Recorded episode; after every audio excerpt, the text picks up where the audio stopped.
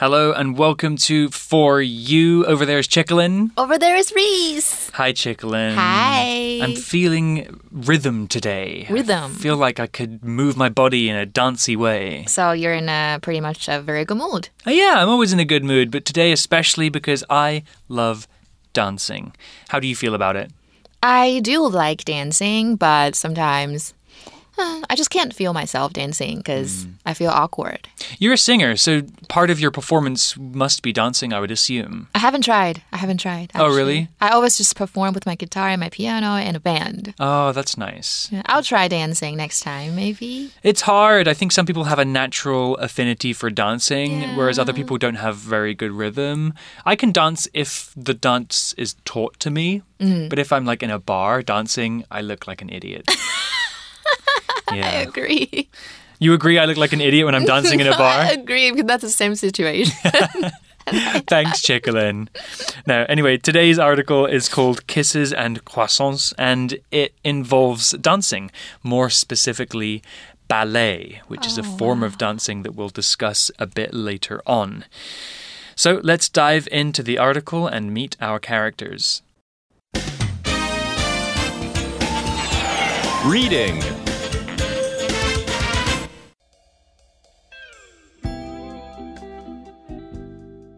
Kisses and croissants. I'm Mia Jenrow, a 17 year old American ballerina, and I've just landed in Paris. I've been accepted into a major international summer ballet program.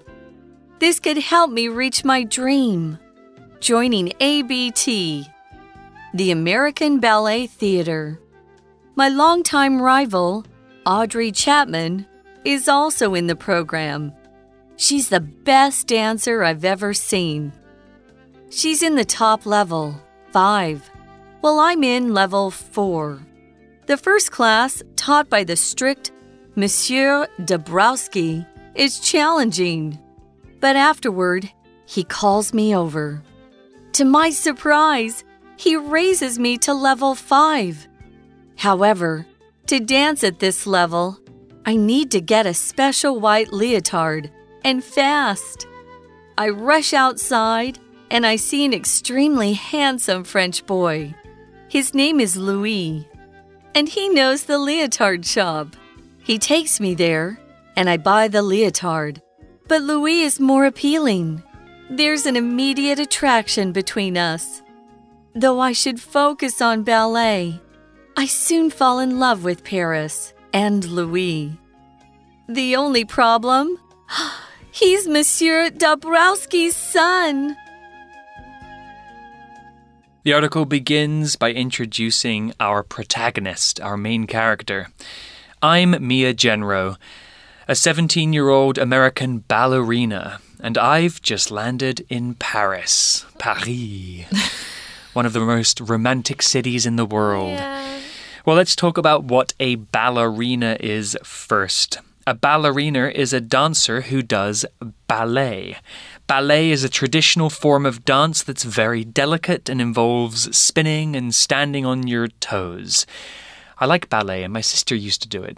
哇，so elegant，我觉得很漂亮。那这个 ballerina 就是女芭蕾舞者的意思哦。所以我们文章一开始就说啦，我是 Mia General，我是一个十七岁的美国芭蕾舞演员。我刚刚在 巴黎降落。I know that Seb can do ballet, right? Seb can do ballet. I kind of feel like he can. Wow. He's so good at dancing. He's a very good dancer. I know he does voguing, and I Okay. guess there are some moves there that are quite similar to ballet. Yeah, It yeah. requires a lot of balance, and s- Flexibility and- flexibility, and strength in your feet as well. Mm. Well, the article continues, and some good news for Mia. I've been accepted into a major international summer ballet program. 哇哦！所以这一个嗯， 梅米娅她很厉害，她录取了一个重大的国际夏季芭蕾舞项目。 Well, congratulations, Mia. That sounds amazing. She explains this could help me reach my dream joining ABT, the American Ballet Theatre. 很厉害耶！所以呢，这个可以帮助他实现他的梦想，因为他想要加入 ABT，那他就是所谓的美国芭蕾舞剧院。那我们看到 reach someone's dream，就是代表他想要达成梦想的意思。 I don't know much about ballet, but I would imagine that the ABT, the American Ballet Theatre, is kind of like one of the best ballet groups in the world. Yes. Well, back to the article, and Mia introduces another character. My longtime rival, Audrey Chapman, is also in the program. Uh oh, this is where the drama starts. I love this word rival, although it's kind of scary. Rival is a noun and it's an enemy, a person who you are fighting for something. A rival is a person who wants to win or do the same thing as you, and to win that, they probably have to beat you. So, a rival is someone that you might find in a competition. 真的，这个字蛮 scary 的哦，它就是竞争对手或敌手。No, but sometimes it gives you motivation. Yeah, if you're playing alone, there's nobody to beat. 嗯，哎，对啊，对，所以我觉得有对手有时候是好的事情啦。所以他的对手呢，Audrey Chapman 也在这个项目之中。Yeah, so a rival could be a person, or if we're talking about maybe like football or soccer, you could have a rival team, right? So the team that are opposite you and that you're trying to beat. Yeah. They would be your rivals. Well, back to the article and more about Audrey Chapman. Mia says she's the best dancer I've ever seen. She's in the top level, five, while I'm in level four. So 他们应该关系也不会不好吧？因为他其实这边有讲，他其实他是我呃 Audrey 是我见过最好的舞者，Mia 这么觉得。那这个 Audrey 呢，她是在最高的级别五级，不过 Mia 是在四级的部分。 So Audrey is a more experienced dancer than Mia. That's why she's in a higher level class than Mia. But can Mia catch up? Well, the article explains about their teacher. The first class, taught by the strict Monsieur Dabrowski, is challenging. Ooh, he sounds scary. The word strict was used here to describe the teacher. Strict is an adjective that means demanding that rules about behavior are followed closely. A strict person enforces rules, they make sure that you behave well. Teachers can be strict, but parents can be strict too. And it can be good or bad to be strict, depending on how strict we're talking. Of course, parents and teachers need to be strict to teach their students or children a lesson, but if they're too strict, it might mean that the kids don't have much freedom. An example sentence could be My teacher is very strict. Any student that breaks the rules will be sent to the principal's office. 所以这个 strict 就是有严格、严厉的意思。你可以说 to be strict with someone or something，对什么很严厉。So one of the ways to deal with naughty children is to be strict with them。你要对他们很严格，小朋友才会乖啊。好，所以先生呢，我们刚刚老师讲到这个很漂亮的字，Monsieur，Monsieur。 Monsieur. Monsieur，OK，、这是先生，法语，法语对男子的称谓。 Yeah, monsieur is French and it just means sir. You know, it's like saying Sir Ayres. I'll just go for sir. Sir, yeah, sir is the English version. Monsieur, it does sound nice though, right? Yeah, It's a beautiful word. Well, the article described his class as being challenging. Something that is challenging tests your abilities. It's something that's maybe quite difficult or makes you work or think hard to complete it. Something that's challenging can be a good or a bad thing. If something is challenging, it's often an opportunity to learn. Things worth doing are often challenging.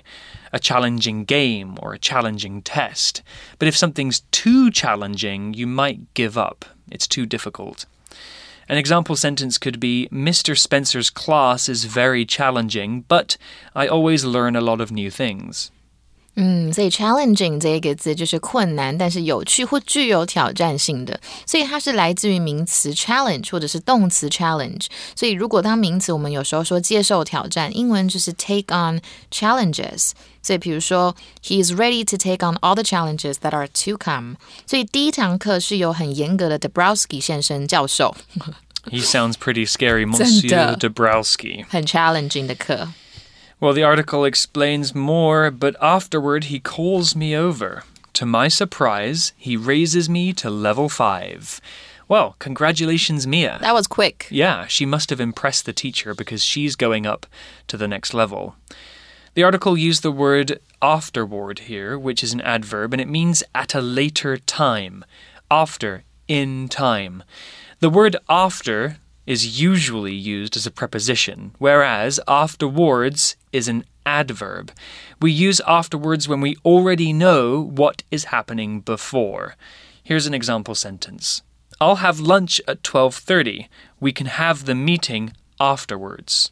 So afterwards 这一个字哦， I think in American English we don't really use the s at the end, but I think in British English or Canadian English they you put an s right after, yeah, right? afterward or afterwards with an S. Actually, both of them are okay.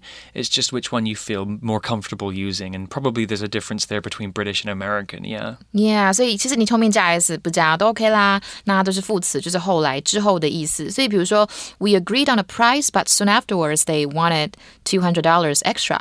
所以 to call someone over 就是叫谁过来 啊？所以 I can I called Charlie over and gave him his toy. Charlie is my dog. 嗯好，所以但后来呢，他就叫这个这个什么呢？这个很严格的老师，他就叫这个米娅过去，然后令他惊讶的是呢，他把他升到五级了。 Wow, that's so good. Yeah, so to call somebody over means to get their attention and to ask them to come to, to where you're standing. Come over here, right? So to be called over by the teacher either means you did something good or you did something bad. Usually it's very scary. Yeah, you know, the t- the principal's like, uh, Chicklin, can you come to the principal's office, please? It's probably bad news. do? But in Mia's case, it's good news because she Yeah. got leveled up. 很好诶，所以我们这边有看到一个 to want 什么什么情绪性名词，我们来讲一下，这个就是有令某人感到怎么样。那我们常见的名词有 surprise、delight、disappointment、regret、sorrow、relief、excitement，很多 satisfaction、embarrassment、anger 等等等这些字都可以使用在情绪性名词上面。那我们来看一个句子：To our relief, the deal went through without any problems。令我们松一口气的是，这一个交易毫无问题的顺利进行。那么呢，我们也可以使用啊、much to someone's blah blah blah or to one's great blah blah blah 来加强语气。比如说，much to our relief。 The deal went through without any problems，就是也是一样意思，不过我们改口，更强调那个感觉。 Well, the article continues and it says, however, to dance at this level, I need to get a special white leotard and fast. So now that Mia's been upgraded, she needs to go shopping. 所以 leotard 这是一种紧身连身裤，专门是舞蹈体操运动时在穿的。所以达到这个水平，要一件特殊的白色紧身衣，而且要很快就去赶快去买。Do you own any leotards, Chicklin? I don't, because I don't dance. Yeah, it's mostly for dancers, right? Yeah. Yeah, a leotard is a piece of clothing that dancers usually wear. It's very tight against the body, and it usually goes from your shoulders to your thighs. Yeah. And it's basically to allow your body to move around more easily. Yeah, yeah. Well, back to the story, and Mia says, I rush outside and I see an extremely handsome French boy. Ooh la la. This is where the story begins. This is where the story really starts, huh? So Mia rushed outside. The word rush here is used as a verb and it means to move quickly or to do something quickly, to run or move quickly to a place or through an area. If I rush somewhere, that means I move there very quickly. You can also rush other people. For example, if I'm waiting for Chickalin to get ready to go out to a restaurant, I could say, I rush Chickalin when she's getting ready. That basically means I tell her to hurry up. Here's an example sentence using the verb rush. I need to rush home after class to pick a to pick up a delivery. 所以 rush 就是冲啊或奔，所以老师刚刚讲了催谁就是 rush someone，所以像老师刚刚在催我，我就可以说哦、s t o p rushing me，I'm、I'm doing this, I'm trying as fast as I can。那 rush 这一个字当名词也可以，所以你很匆忙，你也可以说 you're in a rush。所以你可以讲哦，the note looked like it had been written in a rush，代表这个纸条看起来感觉很匆忙写下的。所以这个 Mia 呢就冲到了外面，可能来很开心吧，她被升级了。可是她要去买那个衣服，她就看到一位非常 英俊的法国男孩儿。 Mm, I am worried because I've seen a lot of movies where, you know, the main character is on a good path, they meet a boy or a girl, and the romance kind of gets in the way. Yeah. Let's see if that's going to happen here. Okay. So we've met the French boy, and the article explains his name is Louis, and he knows the leotard shop. 所以好了，这个很帅的男生叫做 Louis，那他知道景深衣店在哪里了，so of course he's going to take her there. Of course, Louis is going to accompany Mia. Louis is a lovely name, and it's such a French name to me. Louis, my name is Louis. I think there was a King Louis uh, of France. So the story continues. Mia says, He takes me there, and I buy the leotard, but Louis is more appealing. Ooh, getting steamy in here. Let's look at the word appealing. Appealing is an adjective and it describes something or someone that is very attractive. You want to experience it, or something that is appealing looks nice, especially in the case of people. You can describe food or other things as appealing too. If I'm sitting in front of a pizza that looks delicious and smells good, I can describe it as appealing. But we often use this word to talk about people. A person that is appealing is very handsome or very beautiful, and they make us feel a special kind of way. Here's an example sentence The hamburger looks appealing, but I'll be good and get the salad instead. Why you're on diet? diet? Yeah, salad's good for you. Burgers not so good. A little heavy，、对，所以 appealing 就是有吸引力、令人感兴趣的。那这个字很漂亮，我好喜欢哦。那它其实来自于它的动词名词，就是有吸引力的意思。不过它这个字还是有其他意思啦。那我们今天先讲吸引力就好，appeal。那呃，动词的话，你可以说的 to appeal to someone。所以比如说，the idea of working abroad really appeals to Salvador。 所以代表呢，这个出去出国工作的这一个想法，其实对 Salvador 来说是很有吸引力的。所以，嗯，这个 Louis 就带了 Mia 到紧身连衣裤的店，但是他说，不管怎么样，还是这个男生最有吸引力了。 So she should be focusing on the leotards, but she's instead focusing on Louis. Hey, Chicklin, I have a joke for you. Okay, Why do monkeys love bananas so much? because bananas are appealing to them. Yes! Oh, really? Yeah. Do you get the joke? Appealing means they look nice, but also peel, like you peel a banana. I'm so glad you're laughing at my joke. Okay, it's not that lame, but you know, you can make me laugh pretty much very easily. I, I laugh easily. Thanks for the confidence boost, Chicklin. Very appealing. Well, the article continues, and it's not just Mia that likes Louis. It seems like Louis likes Mia too. She explains mm-hmm. there's an immediate attraction between us. So the word immediate here is an adjective which means right away. If something is immediate, it happens in an instant. In an instant, at once. If something's immediate, there's no time to wait. It happens right away. The adverb form would be immediately. An example sentence with the adjective would be When I dropped the rock on my foot, the pain was strong and immediate Goodness，很痛诶。 Ouch 所以这个 immediate 就是立即的。那老师有讲到 immediately 就是立即地，所以你可以说 she closed her eyes and fell asleep immediately，马上闭上眼睛就睡着了。所以呢，他说这个 Louis 跟他之间跟 Mia 之间是有一个很直接的吸引力、chemistry。 I think we have the beginnings of a love story. Well, Mia is afraid of being distracted. She says, Though I should focus on ballet, I soon fall in love with Paris and Louis. No, I think it's really hard to do something if you're falling when you fall in love. Yeah, It's you hard to focus. It is because, you know, being in love with somebody is wonderful, of course, but in the early stages of love, it can be very distracting and it can take you away from, you know, your work, your family, your friends. It's very difficult to keep that life balance. Because you keep thinking about that person. Just stop doing anything you should. Ah, Our God. hearts are funny things, Chicklin. 真的，所以很糟糕，但是也不是糟糕，很漂亮的，很漂亮的感觉。所以 focus on 就是专注于，那去 fall in love with someone or something 就是爱上什么事情。 所以呢，米娅就说，虽然我应该专注在我的芭蕾舞上面，不过我却很快的就爱上了这个城市，巴黎也爱上了路易了，怎么办、 Yeah, love is the best and worst feeling in the world, isn't it? y e a h Ugh. Anyway, you guys will experience that one day, I'm sure. But for now, let's end day one of the article. There's only a question here. The only problem he's Monsieur Dabrowski's son. dramatic， Dun, 好 dun, 夸 dun. 真的很夸张。 What a cliffhanger to end day one. So, Louis is the son of the ballet teacher. Is that going to cause problems for our protagonist?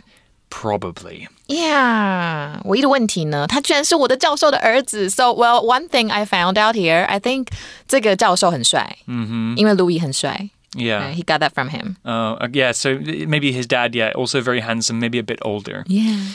Well, that's the end of day one of this story. We've got a few more days to go, and we're, hopefully we're going to find out what happens between Mia and Louis. But for now, let's go to our For You chat question. For